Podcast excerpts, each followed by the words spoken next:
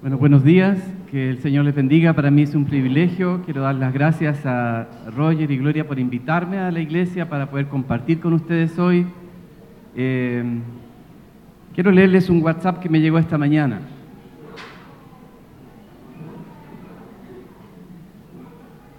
Yo vivo en Reñaca, junto a mi familia. Y el WhatsApp, eh, que fue enviado como a las nueve y nueve y media, dice así, hoy a contar de las 14 horas se reunirá gran cantidad de gente en la playa de Reñaca. Para esta convocatoria, las fuerzas de orden y seguridad combinadas han elaborado un plan de contingencia para proteger a viviendas y locales comerciales de Reñaca Abajo. Según experiencia anterior, en el Mirador La Gaviota se reúne gran cantidad de gente que apoya dicha actividad y filma todo lo que pasa en el plan. Nosotros no concurriremos al mirador. Solicitamos no concurrir a la playa y evitar que familiares concurran. Alertar a sus vecinos para activar la autodefensa de sus calles. No dejar ningún vehículo estacionado en la vía pública. No usar chalecos amarillos. Avenida Jardín del Mar, Aníbal Pinto, Los Sargazos, Antofagasta son las vías naturales que usan para volver a sus domicilios y lo hacen muy envalentonados. Hay que dejarlo fluir y permitir que se disuelvan lo más rápido posible. Estar preparados para combatir elementos incendiarios que arrojen a las casas particulares. Hemos retirado los contenedores de basura del sector próximo a la playa, en contenedores de nuestro barrio. No dejar basura incendiable al interior de ellos y echarle agua a los contenedores próximos a sus casas para dificultar su quema. Solicito estar atentos a reaccionar en caso de que lo solicitemos. Mantengámonos hoy en la tarde muy atentos a los acontecimientos y firma uno de los representantes de la Junta de Vecinos de Reñaca. Estuve caminando el día jueves con mi esposa y, y pensábamos acerca de nuestras vidas. Vivimos en un condominio y salimos a caminar dentro del condominio.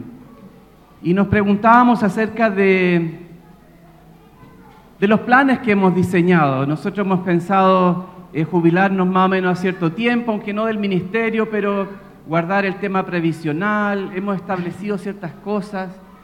Y yo le decía a mi esposa, bueno, y al final puede que nada de eso esté, que muchas de las cosas que eran nuestras seguridades puede que ya no estén, o mi casa, o el vehículo, o alguna inversión, eh, ya no, ya no está ahí, ya no está tan seguro como antes, ya no puedo contar 100% como antes.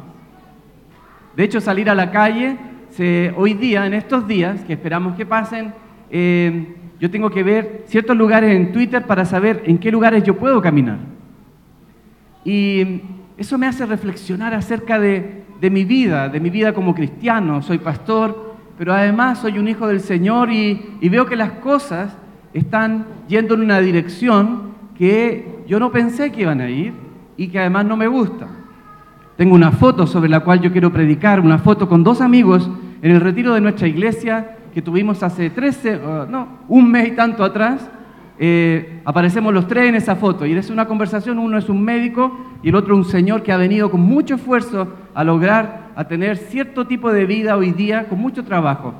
Y recuerdo la foto y lo que conversamos ese día cuando estábamos en nuestro paseo, también comiendo el asado, ¿verdad? Y disfrutando de las bendiciones, y dijimos, gracias que Dios nos tiene en este país, que no es como otros países. Y, y decíamos, gracias Dios, o sea, estaba bien enfocado además. Ni siquiera que dijimos, qué bueno que no somos como los otros países. No, dijimos, gracias Señor, que estamos en este lugar tan privilegiado, tan diferente, todos los otros parece que van en otra dirección, pero mira, mira, podemos comer, podemos sentarnos con tranquilidad, podemos hacer un asado, podemos invitar gente. Hay gente que viene aquí y están contentos, nuestros niños están jugando. Y de repente, de repente esto se empieza como a, a nublar, como cuando una imagen empieza a distorsionarse. A veces la iglesia parece como el grupo de músicos del Titanic. ¿Recuerdan la película? Y entonces a veces yo pienso en la iglesia parecemos como que, ya sigamos nomás, sigamos tocando, si igual algo, esta cuestión se tiene que arreglar, sigamos tocando, sigamos tocando.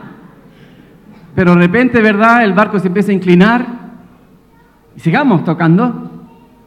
Y de repente veo a Roger que va para abajo y la gloria detrás de él.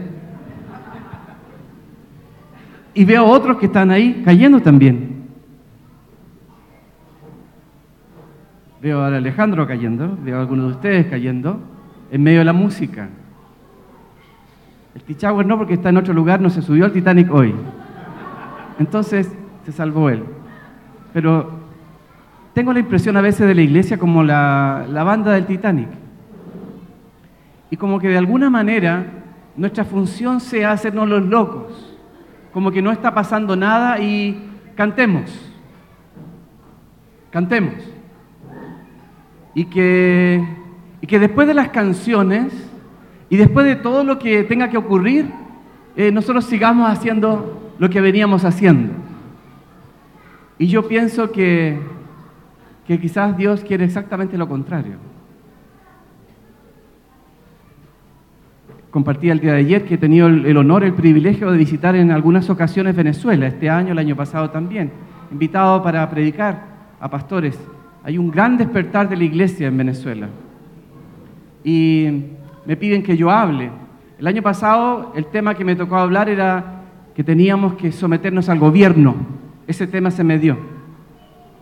No fue dado a alguien que apoyara a Maduro ni nada por el estilo. Solo tenía que llevar un mensaje puro para la iglesia en medio de las circunstancias que ellos viven.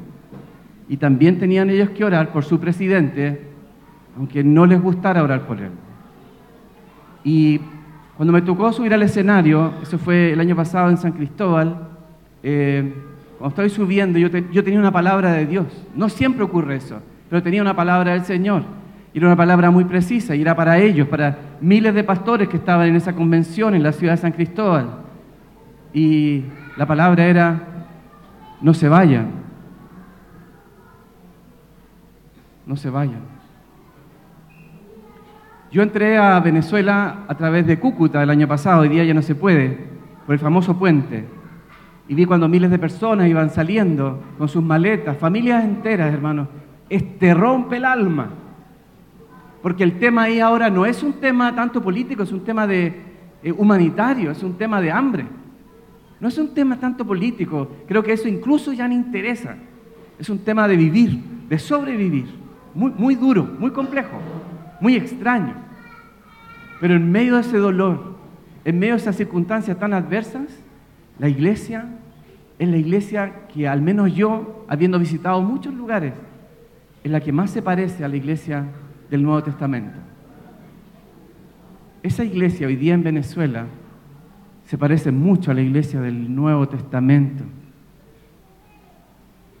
A ellos no les interesa si tú eres bautista o presbiteriano, pentecostal o lo que fuere.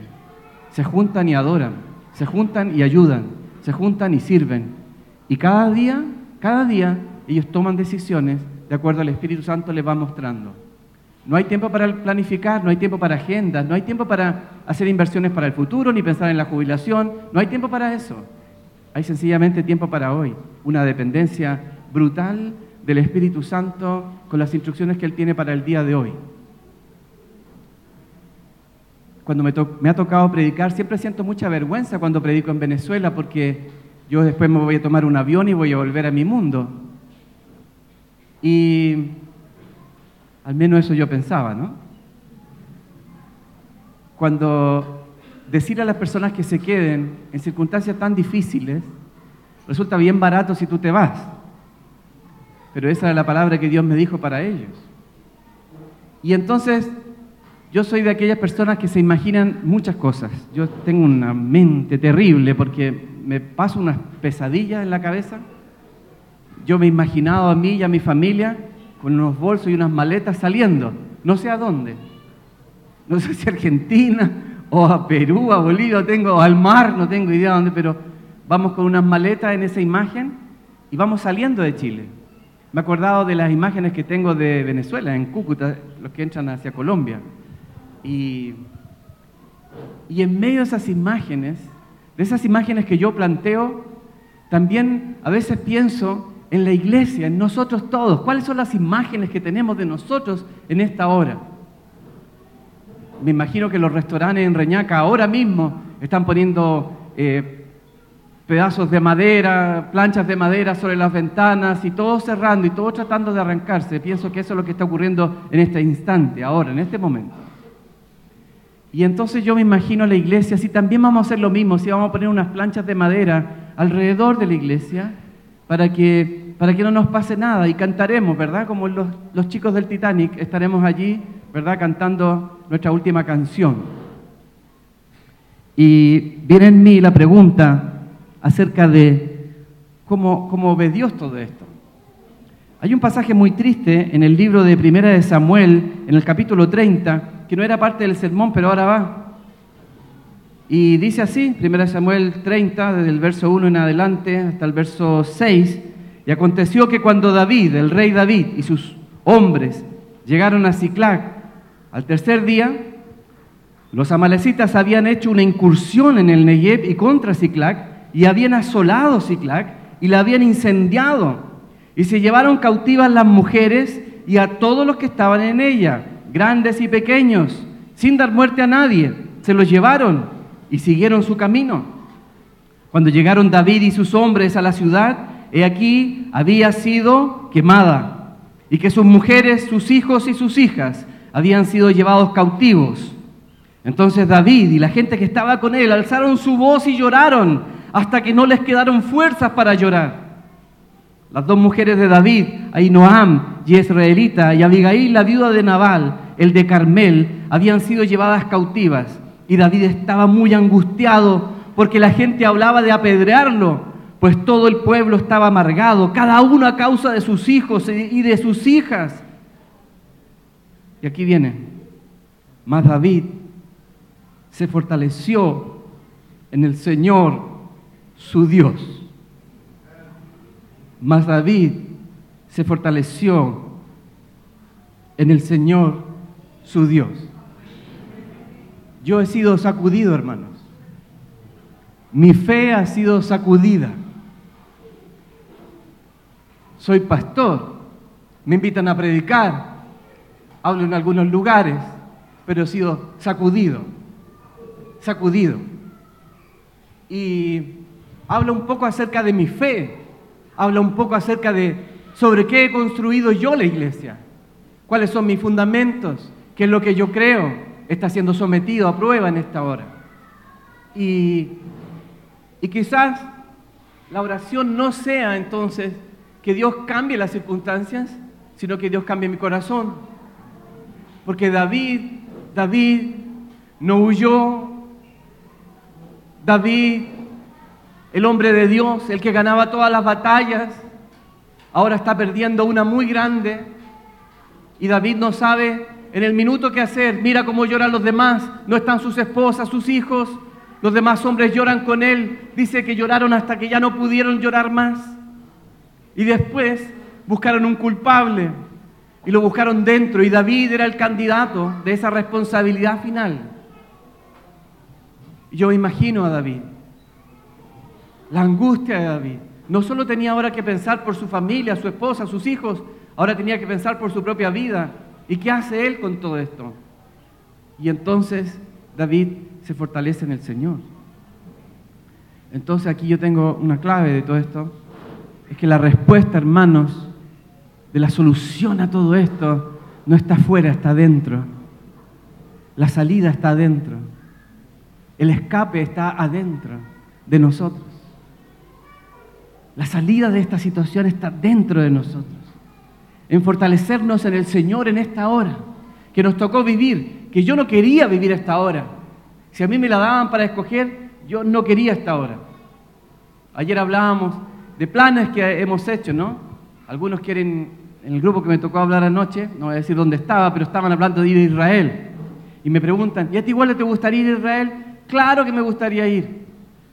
Eh, y hablé con mi esposa hace como un año atrás de que cuando cumpliéramos 25 años de matrimonio íbamos a ir a Israel. Pero ahora no tengo idea si todo eso va a ocurrir. Quizás el Señor viene antes y se me fue a la paila el viaje a Israel. Y ya no va el viaje a Israel. Y quizás yo pensaba eran mis nietos y quizás ya no va eso, ya no va. Viene otra figura, otra forma de Dios. El gran peligro para nosotros hoy es pretender que todo esto cambie para que todo siga igual como estaba antes. Porque créanme que el que ha permitido todo esto ha sido el Señor. Hasta permite que el diablo se mueva para un propósito santo, para que seamos sacudidos nosotros los que estamos aquí y todos los que se reúnen el día domingo.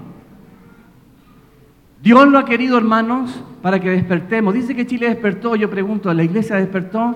¿O no será como los chicos del Titanic, la banda del Titanic? ¿No será que estamos haciéndonos los locos nomás? Y estamos esperando cantar, cantar hasta que cambie la cosa. ¿O no será que Dios quiere cambiar tu vida y mi vida? ¿No será que Dios quiere purificar a su pueblo? ¿No será que Dios quiere hacer un cambio en tu corazón de una vez por todas? ¿No será que Dios te está pidiendo que dejes ese pecado que estás haciendo, pares y cambies tu vida y busques la santidad como camino de vida? ¿No será que Dios está pidiéndonos eso? Entonces la pregunta es, ¿cómo ve Dios esta situación? ¿Cómo lo ve Dios? Porque si yo lo veo como la banda del Titanic, no tengo mucha esperanza. Y con mi imagen de yo y mi familia saliendo de Chile con nuestras maletas, tampoco es una imagen tan buena. Quisiera hablarles hoy día, lo que me queda del sermón, acerca de cómo ve Dios a su iglesia. Cómo la vio en el primer siglo, con tiranos a cargo de ella, con persecución detrás de ella, cuando no había tiempo para planificar ni, ni agendarse muy lejos, cuando el día a día era estar con el Señor solamente.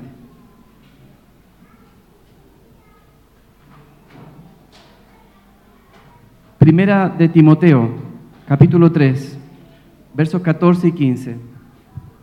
Pablo le está hablando a Timoteo y luego de de hablarles acerca de instrucciones para ser anciano o diácono en la iglesia, Timoteo, Pablo le dice a Timoteo en el verso 14, primera de Timoteo 3, 14 y 15, te escribo estas cosas esperando ir a ti pronto. Pero en caso que me tarde, te escribo para que sepas cómo debe conducirse uno en la casa de Dios, que es la iglesia del Dios vivo, columna y sostén de la verdad. Pero en caso que me tarde, te escribo para que sepas cómo debe conducirse uno en la casa de Dios, que es la iglesia del Dios vivo, columna y sostén de la verdad. Dentro de las instrucciones del capítulo 3 está diciéndoles cuáles son los requisitos para ser ancianos, cuáles son los requisitos para ser diáconos. Y si ustedes ven la lista, la lista está enfocada no en lo que ellos saben, sino en lo que ellos viven. Deben ser hombres y mujeres que tengan reputación dentro de la iglesia y fuera de la iglesia, que tengan familias que sean ejemplo, que sean hombres que no, no se enojen, que sean hombres pacificadores, que sean hombres que amen. Después de esa lista de los requisitos de los ancianos, le dice Pablo a Timoteo esto, que debes entonces entender que así se vive en la casa de Dios. ¿Y cuál es la casa de Dios? Para el pueblo de Israel siempre ha sido un lugar físico. Ellos no lograban entender y hasta ahora no entienden muy bien. Porque el Señor le dijo al pueblo, yo no vivo en casas, no vivo en lugares hechos de piedra, yo no vivo en construcciones. Yo soy demasiado grande para que me metan en un lugar. Y entonces, ¿cuál es la casa de Dios? Quizás aquí está el primer, aquí está la primera gran cosa que tendremos que cambiar. Estamos tan acostumbrados a decir el domingo voy a la iglesia que nos olvidamos que nosotros somos la iglesia. Nosotros somos la iglesia. Esta es tu hora, este es tu momento. Es de la iglesia de todos los que creemos en el Señor Jesucristo, que es la viña y muchos otros más también, que creemos en Cristo Jesús. Pero tú eres parte de ese grupo. ¿Cómo saber si somos parte de ese grupo? ¿Somos nosotros la casa de Dios? Primera de Corintios 3, 16 dice, no sabéis que sois templo de Dios y que el Espíritu de Dios habita en vosotros? Nosotros somos el templo de Dios. Yo soy el templo de Dios. Tú eres el templo de Dios. Segunda de Corintios 6, 16. ¿O qué acuerdo tiene el templo de Dios con los ídolos? Porque nosotros somos el templo del Dios vivo. Como Dios dijo, habitaré en ellos y andaré entre ellos y seré su Dios y ellos serán mi pueblo. La iglesia soy yo. Y esta es mi hora. La iglesia no es un lugar, soy yo. Yo tengo a, Jesús en mi corazón. Nos equivocamos y es una herejía y yo a veces la repetí. Cuando decimos, no, no me miren a mí, no me miren a mí porque soy un hombre, miren a Jesús nomás, miren a Jesús. No, pues si yo soy un hombre falible, no me miren a mí, decimos. Pero el mundo, ¿a quién podrá mirar? Si el mundo no tiene Biblia, el mundo no tiene idea de nada de esto. La única opción que ellos tienen soy yo, porque yo tengo a Jesús en mi corazón, yo soy la casa de Dios. Ellos tienen que mirarme a mí para ver a Jesús. ¿Y cómo me están viendo ahora? ¿Me están viendo ahí tocando, verdad, el violín, haciendo como que nada pasa? ¿Qué es lo que Dios espera de mí? ¿Qué es lo que Dios anhela de mí en esta hora? Porque me acordaba de las palabras de, del Señor a Pedro cuando le dice, ¿verdad? Y las puertas del Hades no prevalecerán en contra de la iglesia. O sea que no es que tenemos que poner nosotros tablones, nosotros tenemos que ir allá a golpear las puertas del infierno. Nosotros somos los que vamos a hacer la manifestación.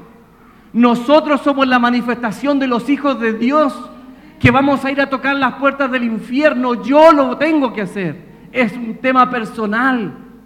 Aquí no es un tema de choclón, no es un tema de grupo, no nos podemos esconder detrás de otro. Es la respuesta que yo tengo que dar en esta hora. Y gloria a Dios por esta hora, porque nos ha sacudido. Es un tiempo para reflexionar, es un tiempo para pensar, es un tiempo para arrepentirse. Si se humillare mi pueblo, sobre el cual mi nombre es invocado, Después dice, entonces yo iré de los cielos y sanaré su tierra, pero el que tiene que humillarse es este pueblo. Chile no se puede arrepentir porque no tiene idea dónde está parado, necesitan conocer a Jesucristo. Claro, ahí necesitan arrepentirse para recibir al Señor o como ustedes teológicamente lo entiendan, pero el pueblo que se humilla somos nosotros. Y tenemos que humillarnos.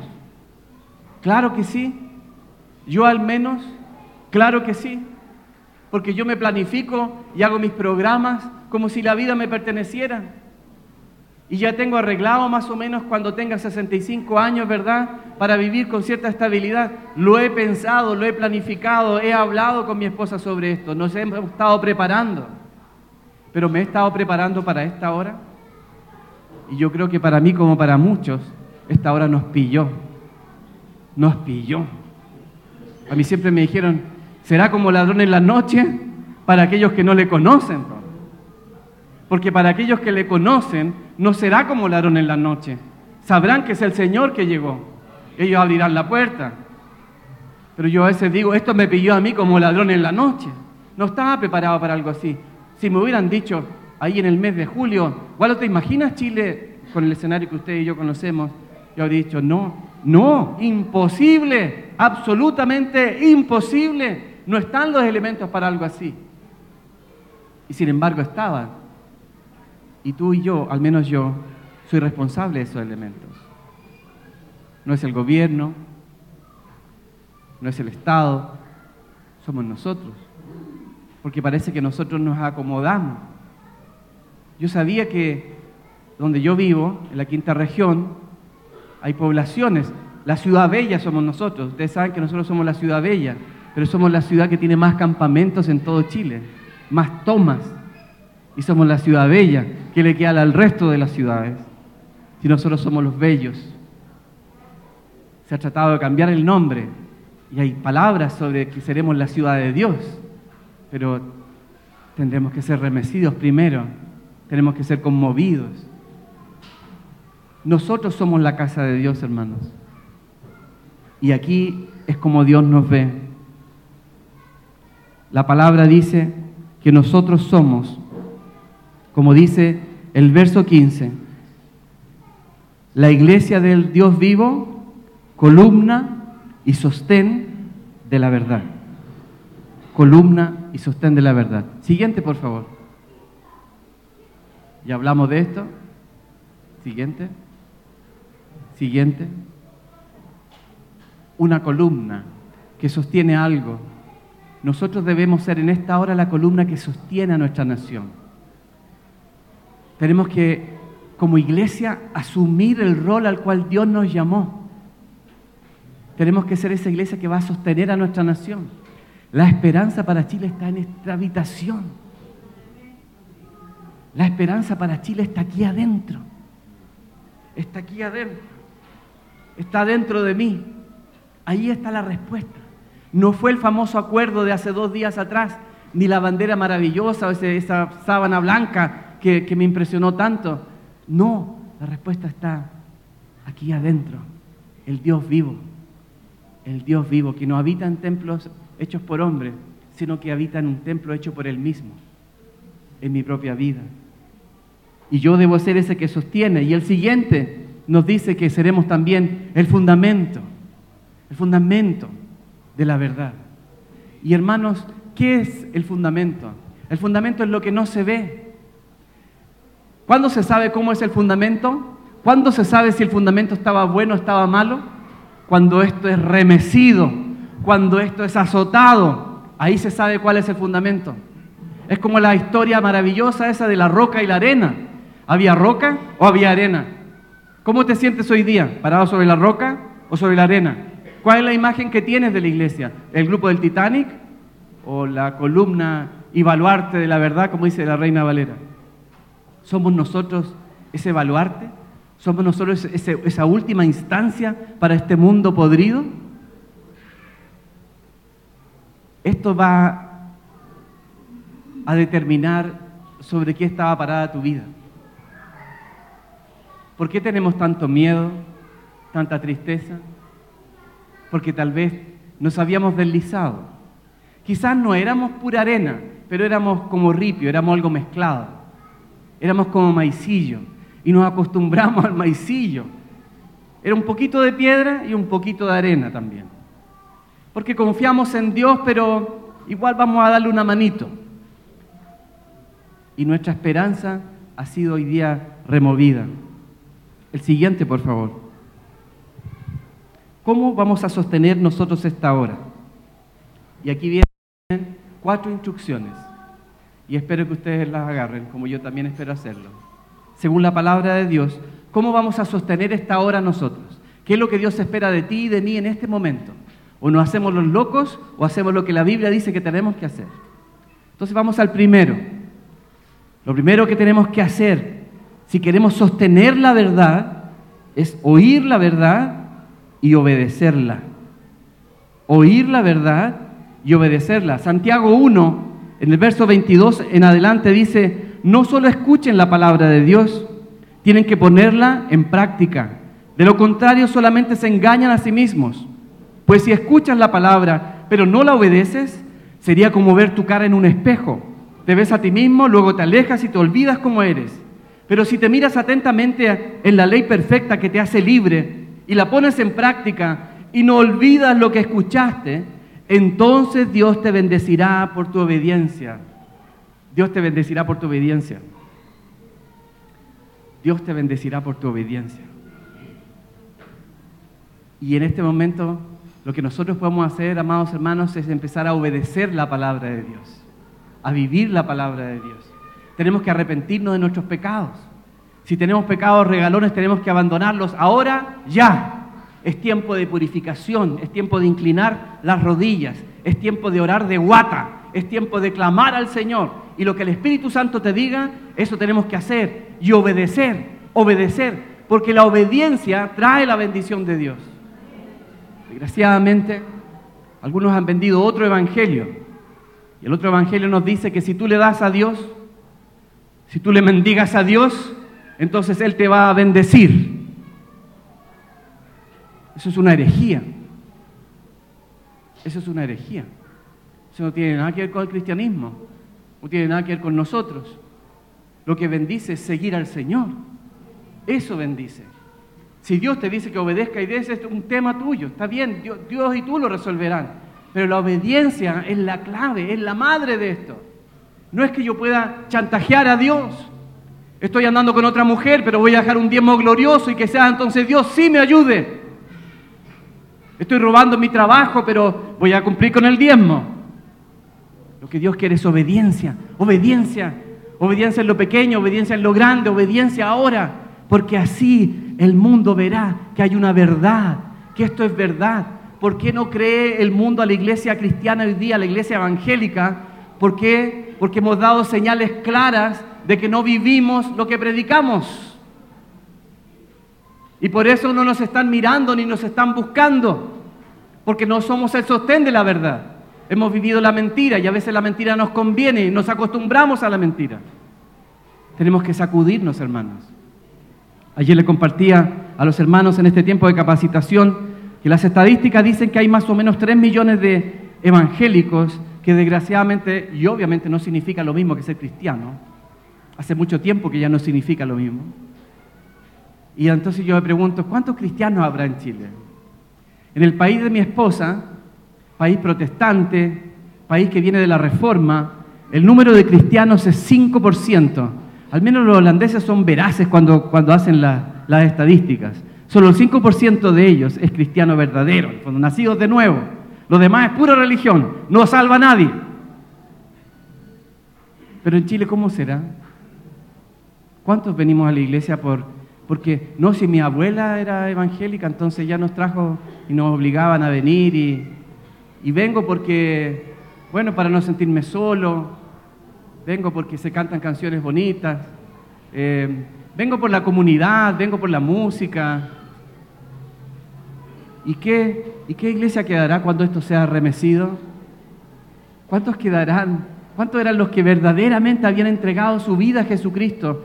Aquellos que le obedecieron y lo siguieron y que no siguieron sus propios pensamientos. ¿De dónde vienen las guerras? ¿De dónde vienen los pleitos? Santiago dice, de vuestro corazón, de vuestro corazón. De ahí viene.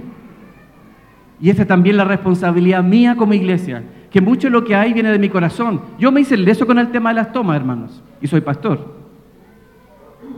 Claro, yo puedo dar una ofrenda, lo hago también. Pero a veces creo que realmente es para tranquilizar mi conciencia nomás, honestamente.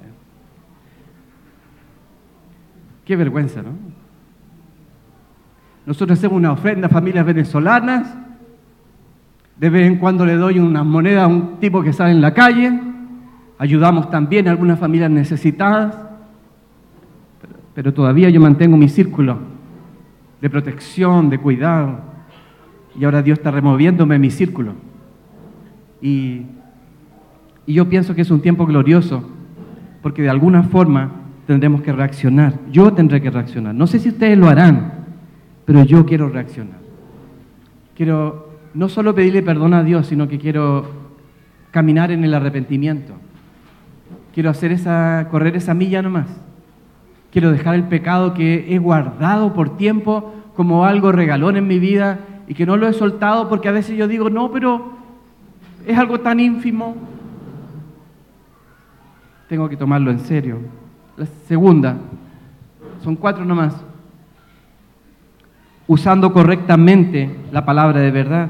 Segunda de Timoteo 2.15 dice, segunda de Timoteo 2.15, procura con diligencia presentarte a Dios aprobado como obrero que no tiene de qué avergonzarse, que maneja con precisión la palabra de verdad. Que maneja con precisión la palabra de verdad. Hermanos, tenemos que volver a la Biblia, volver a la Escritura, volver a deleitarnos en ella. Menos Netflix, más Biblia. Menos Facebook, más Biblia. Menos Instagram, que ayer me metieron las hermanas, más Biblia más Biblia, más tiempo de oración, más rodillas. Ahí está la respuesta, por ahí viene. Dios quiere mi corazón, Dios no quiere la sobra de mi tiempo, quiere mi tiempo. No solo quiere tiempo de calidad, quiere tiempo en cantidad. Dios quiere que yo pase tiempo con Él. Y para que use correctamente la verdad. A veces hemos ido a este mundo, yo sé que ustedes no lo hacen porque la villa no tiene ese perfil, pero muchas otras iglesias lo hacen cuando apuntan al mundo y dicen, ¿verdad? No somos como ustedes, sinvergüenzas. Y se van a ir todos al infierno porque ustedes están en pecado. Y, y yo veo que la Biblia dice, ¿para qué los voy a mandar a un lugar que ya están yendo ya? ¿Para qué los voy a empujar a un lugar que ellos ya están yendo ya? ¿Con quién estoy contribuyendo? ¿Cuál es mi aporte? ¿Qué haría Jesús en mi lugar? ¿Qué haría el Señor en nuestro lugar? El que usa correctamente la palabra de verdad es aquel que toma a alguien y lo encamina hacia la cruz de Cristo. Eso es usar correctamente la palabra verdad. Uno de los términos griegos es cortar como la tijera corta la tela, pero un término más preciso, más profundo, que está en el mismo griego, es aquel que toma a alguien y lo encamina hacia un lugar. Lo lleva desde un punto y lo lleva a otro punto. A veces decimos que evangelizamos a alguien porque le pasamos un, un tratado en la micro y está bien. Yo creo que el Espíritu Santo puede hacer algo con eso. Pero cuando hablamos de usar correctamente la palabra de verdad, es tomar a alguien. Toma a uno nomás. Tomamos a uno y lo llevamos a Cristo Jesús y le presentamos al Señor. No podemos convertirlo, no podemos cambiar su corazón, pero podemos usar correctamente la verdad. Él va a ver que yo vivo la verdad. Él tiene que ver que mi señora está feliz de estar casada conmigo. Él tiene que ver que mis hijos están felices de tener un papá como yo. Él tiene que ver que esto de la paz y el gozo es algo verdadero, no es un chamullo evangélico, no es algo que hemos inventado, es algo real. Y si no lo tengo, hermanos, tengo que pedirlo, tengo que pedir ese gozo del Señor, tengo que pedir la sabiduría de Dios, tengo que pedir ese poder de Dios. Y no va a venir si en la medida que nosotros no nos demos cuenta que yo soy la casa de Dios, y la casa tiene que estar limpia porque hay un Espíritu Santo que quiere ser parte de una vida santa. Y no es que yo me crea muy santo. Y yo pienso, ¿cuánto tiempo he perdido sin que el Espíritu Santo me use? ¿Cuánto tiempo yo he perdido en mi familia, con mis amigos, porque el Espíritu Santo no ha estado, porque Él no hace, no hace actuaciones. Dios no es un Dios para hacernos quedar bien. Dios no funciona así. Dios no se avergüenza ni se va a avergonzar de dejarnos solos, haciendo el ridículo si es necesario, para que nos demos cuenta que con Él no se juega. Y Dios tiene gracia y misericordia, hermanos. Dios tiene gracia para que hoy nos volvamos a Él. Y si nos levantamos y luego nos caemos, nos volveremos a levantar. Pero no nos entregaremos, avanzaremos y llevaremos a otros algo verdadero. ¿Hay gozo en tu casa? ¿Hay gozo en tu hogar? ¿Vives la verdad en tu hogar? Si alguien va a tu casa, ¿va a encontrarse con Jesús allí? ¿Alguien ha dicho cuando va a tu casa, aquí se respira algo diferente? ¿Alguien ha dicho eso, hermanos? Necesitamos que este mundo lo vea. Somos la luz y la sal de la tierra. Y si queremos llevarlos a un punto, nosotros tenemos que conocer ese punto final. Si nosotros no lo conocemos, los dejaremos a mitad de camino. No llegarán los dejaremos igual que nosotros. Los dejaremos como aquellas personas que viven construidas sobre el maicillo. Ah, yo los metí a ustedes, como yo nomás. Como yo. Que mi fundamento a veces parece más maicillo que la roca que es Cristo Jesús. Como yo. Como yo. Usando correctamente la palabra de verdad. Tercero, por favor. Guardándola en el corazón. Salmo 119, 11 dice, en mi corazón he atesorado tu palabra para no pecar contra ti. He atesorado la palabra de Dios. ¿Atesoras las palabras de Dios para tu vida? A veces nos decimos, Dios, que a mí Dios no me habla. No, es que tú no lo escuchas. Ese es el problema. Ese es el problema. Tenemos nuestros oídos engordados con nuestros propios deseos y pasiones y por eso no lo escuchamos. Dios sigue hablando cada día, cada día está hablando. Y yo quiero arrepentirme y buscar un nuevo camino para escuchar la preciosa voz de Dios, para ser parte de esa casa de Dios que es columna, que es baluarte, que es fundamento de la verdad. Porque Dios a mí no me ve como el Titanic, me ve como, como un tanque de guerra que va y se mete a los escuadrones enemigos y habla un evangelio que es la verdad, porque Jesús es la verdad. Y aunque se rían y aunque me digan lo que me digan, yo les mostraré que hay un Dios que salva, que perdona, que cambia un sinvergüenza, que ya no soy sinvergüenza porque Dios me cambió y lo hace otro hombre. Dios cambia un hogar de tristeza a un hogar de alegría, cambia un borracho a un hombre que, que está lleno del gozo del Espíritu Santo. Ese es el Evangelio de un Dios que ha muerto y ha resucitado para darnos vida por amor a nosotros. Guardando esta palabra en nuestros corazones, hermanos. ¿Guardas la verdad en tu corazón? Porque fíjense que ese WhatsApp que yo les leí al comienzo, ¿se dieron cuenta lo poderoso que es? ¿Se dieron cuenta lo poderoso de ese WhatsApp? Porque yo lo sentí en la mañana cuando lo leí. Yo ya me imaginé, tengo que volver ahora, después del segundo culto tengo que volver ahí. Y lo leo y tiene mucho poder, mucho poder. Me detalla lo que tengo que hacer, me detalla cómo tengo que esconderme, me detalla lo que tengo que no hacer. Me está dando a mí su propia verdad, pero esta no es la verdad. Jesucristo es la verdad. Y si la palabra mora en mi corazón, esa me guiará. No me guiarán los WhatsApp, no me guiarán los, los posts del Facebook. A mí no me guiará eso. Me guiará el Señor, no me guían las noticias, me guía el Señor. Me guía el Señor, porque lo de las noticias no tienen ni idea dónde están parados, están parados sobre la arena, pero yo estoy parado sobre la roca que es Cristo el Señor.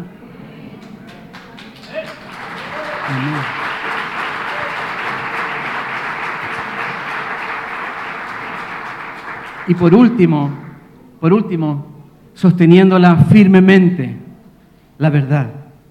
Filipenses 2, 14 al 16. Haced todas las cosas sin murmuraciones ni discusiones, para que seáis irreprensibles y sencillos, hijos de Dios, sin tacha, en medio de una generación torcida y perversa, en medio de la cual resplandecéis como luminares en el mundo, sosteniendo firmemente la palabra de vida, a fin de que yo tenga motivo para gloriarme en el día de Cristo, ya que no habré corrido en vano, ni habré trabajado en vano. ¿Somos cristianos solamente el domingo? ¿Somos cristianos al salir? ¿Soy cristiano? ¿Me atrevo a hablar? Porque aquí dice que yo tengo que sostener firmemente esta verdad, pero tengo que elevarla. El Señor dijo, por favor, no escondan la luz debajo del, del mueble, no la pongan debajo del almud, no lo pongan debajo, porque nadie lo va a poder ver. Tienes que ponerla en alto. Y hermanos, la verdad tiene que ser proclamada y este mundo necesita escucharla. Y en esta hora es la mejor hora para hablar. Y así como el Señor me dijo hace un año atrás, para los pastores de Venezuela, quédense, quiero decirles, iglesia, quédense en esta hora. Y seamos el pueblo de Dios en esta hora, que levanta la palabra de verdad. Deja que el Espíritu Santo te hable y qué tienes que hacer. Porque hay un mundo ahí afuera que no tiene idea para dónde va. No sabe lo que quiere, no sabe lo que tiene, no sabe nada. Pero nosotros tenemos la verdad y tendremos que elevarla. En tu hogar, en tu familia, con tus vecinos, con tus amigos. No es fácil esto. La semana pasada invitamos a la gente de nuestro condominio a un tiempo de oración. Fuimos mi esposa y yo. Son 72 casas en el condominio. No fue nadie. Era mi esposa y yo. Y todos de WhatsApp sabían. Incluso algunos pusieron unas manitos con una forma de oración. Y pusieron otro un dedo así. Yo me alegré cuando vi eso. Pero cuando estábamos, éramos mi señora y yo nomás. Nos fuimos al Clubhouse y estábamos ahí. Pero ¿saben? Empezamos a cantar los dos. Y dijimos, ¿saben que estamos aquí? saben que estamos aquí y van a escucharnos cantar. Van a escucharnos cantar que hay un Dios que trae esperanza. A veces parece que hacemos el ridículo, pero según la visión de Dios, nosotros no somos los músicos del Titanic, somos la iglesia del Dios vivo, columna y fundamento de la verdad. Quisiera invitarlos, algunos de ustedes, para que se arrepientan de haber construido en el maicillo. Quisiera invitarlos, algunos de ustedes que son iglesia, para que se definan, para que sientan lo que está ocurriendo, porque estamos siendo sacudidos y quedará uno que se llama el pueblo de Dios. Y si tú no estás claro dónde estás parado en esta hora y por eso sufres tanto, quisiera invitarte hoy para que podamos arrepentirnos de la vida que hemos llevado. Y yo creo que quizás algunos de ustedes el Espíritu Santo les habló de por qué estamos viviendo como vivimos y por qué la imagen tan distorsionada de la iglesia es porque tal vez hemos estado viviendo un cuento de hadas solamente, una autointerpretación de la iglesia. Pero en esta hora es momento de alta definición, gloriosa, gloriosa catástrofe que vivimos, glorioso caos que vivimos, porque detrás de esto saldrá paz, gozo. Cristo reinará y Cristo se elevará, como fue en el primer siglo. Quiero invitar a algunos de ustedes que necesitan hoy definirse. Y no les dé vergüenza pasar adelante por eso, porque eso ya es la definición. ¿Alguien desea hacer esa oración? Voy a orar por aquellos que, hoy necesitan tomar una posición por Cristo. ¿Alguien de ustedes necesita? ¿Ninguno? ¿Están todos bien? Si alguien necesita, es ahora el momento. Veo venido otro culto. Tenemos que orar ahora y hablar con el Señor y decirle a Dios que yo quiero ser esa columna y baluarte de la verdad. Que no soy parte del grupo del Titanic que se está hundiendo, soy parte de esa iglesia gloriosa. Y yo los quiero invitar para que hoy el fundamento sea establecido, que sea Cristo el Señor. Quiero invitarlos a, a dejar aquellas cosas que nos han confundido Quiero invitarlos a dejar que su esperanza sean las cosas materiales. Quiero invitarlos a, experimentar el fuego de la purificación. Porque esto que estamos viviendo es el fuego de la purificación. Su iglesia ha de ser purificada. Y yo quiero ser parte de ese grupo que será purificado. Quiero ser parte de esa iglesia que sí es la iglesia del Dios viviente. Quiero ser parte del grupo de Cristo en esta hora. Quiero ser parte de la iglesia real y verdadera. No quiero ser parte de la iglesia del domingo. Quiero ser la iglesia que va desde el lunes al domingo, que va toda la semana, que va todo el año, que va todo el tiempo. Quiero ser parte de la iglesia que no descansa, aunque encuentra su descanso en el Señor, pero nunca dejamos de iluminar. Quiero ser parte de esa iglesia. Quiero ser la columna y baluarte, fundamento de la verdad. Señor, perdóname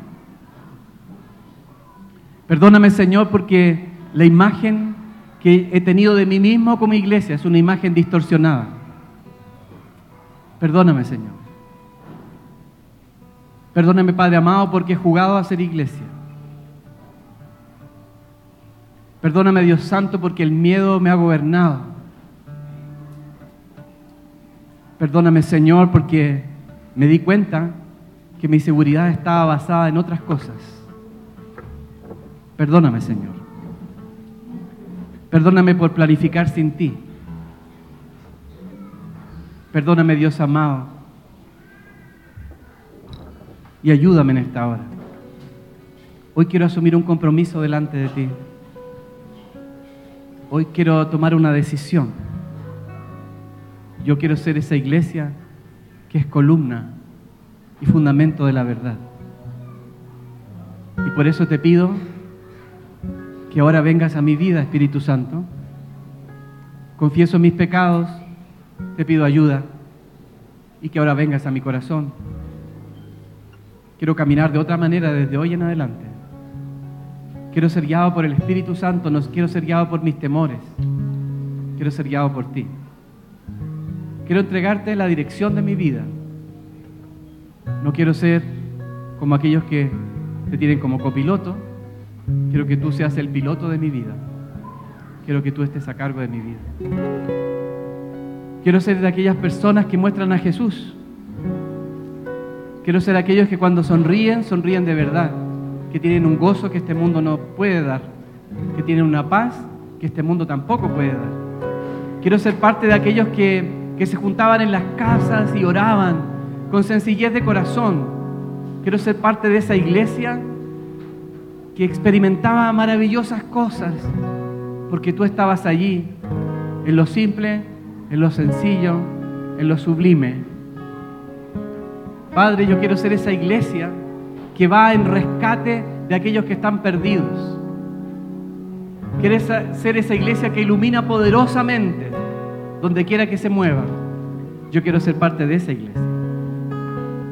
Quiero ser esa iglesia que trae buenas nuevas que tiene maravillosas noticias, que hay un Jesús que salva, un Jesús que sana, un Jesús que restaura, porque yo he sido sanado, yo he sido salvado, yo he sido restaurado.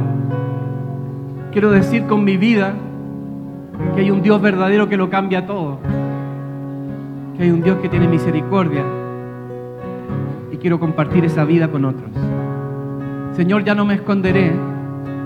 Voy a sacar, Señor, esas planchas de mi vida, esas planchas de madera, las voy a sacar de mi hogar también. Y voy a moverme con libertad, con una osadía que viene del Espíritu Santo, con un valor extraordinario. En esas palabras gloriosas que le dijiste a Josué, que era mi hermano, que ya no tengas miedo, que no tenga miedo, que no tenga miedo, que solo haga lo que tengo que hacer, amar y mostrar que Jesús es verdad. Señor, hoy día nos levantamos como tu iglesia y que al salir, al salir de aquí nos vamos con trabajo. Terminado este culto, comenzó la cosa, porque vamos a ir ahí a las puertas del infierno a decirle que hay un Dios que salva. Y vamos a tener un gozo nuevo porque ya no nos gobierna nuestro pecado, sino que nos gobierna Jesucristo el Señor. Gracias Padre amado. Recibimos la paz de Cristo. Ahora en este momento la paz que Cristo solamente puede dar, recíbela en el nombre de Jesús. Es necesaria para ir. Reciban ahora el gozo de Jesús, que es un gozo que es nuestra fortaleza. El gozo es tu fortaleza. Y porque esto no es con fuerza ni con poder, sino que es con el Espíritu, el Espíritu de Dios, que ahora mora en ti, porque tú eres la casa de Dios. Tú eres la casa de Dios. Tú eres la columna y el baluarte de la verdad. Gracias Señor te damos. En el nombre de Jesús. Amén.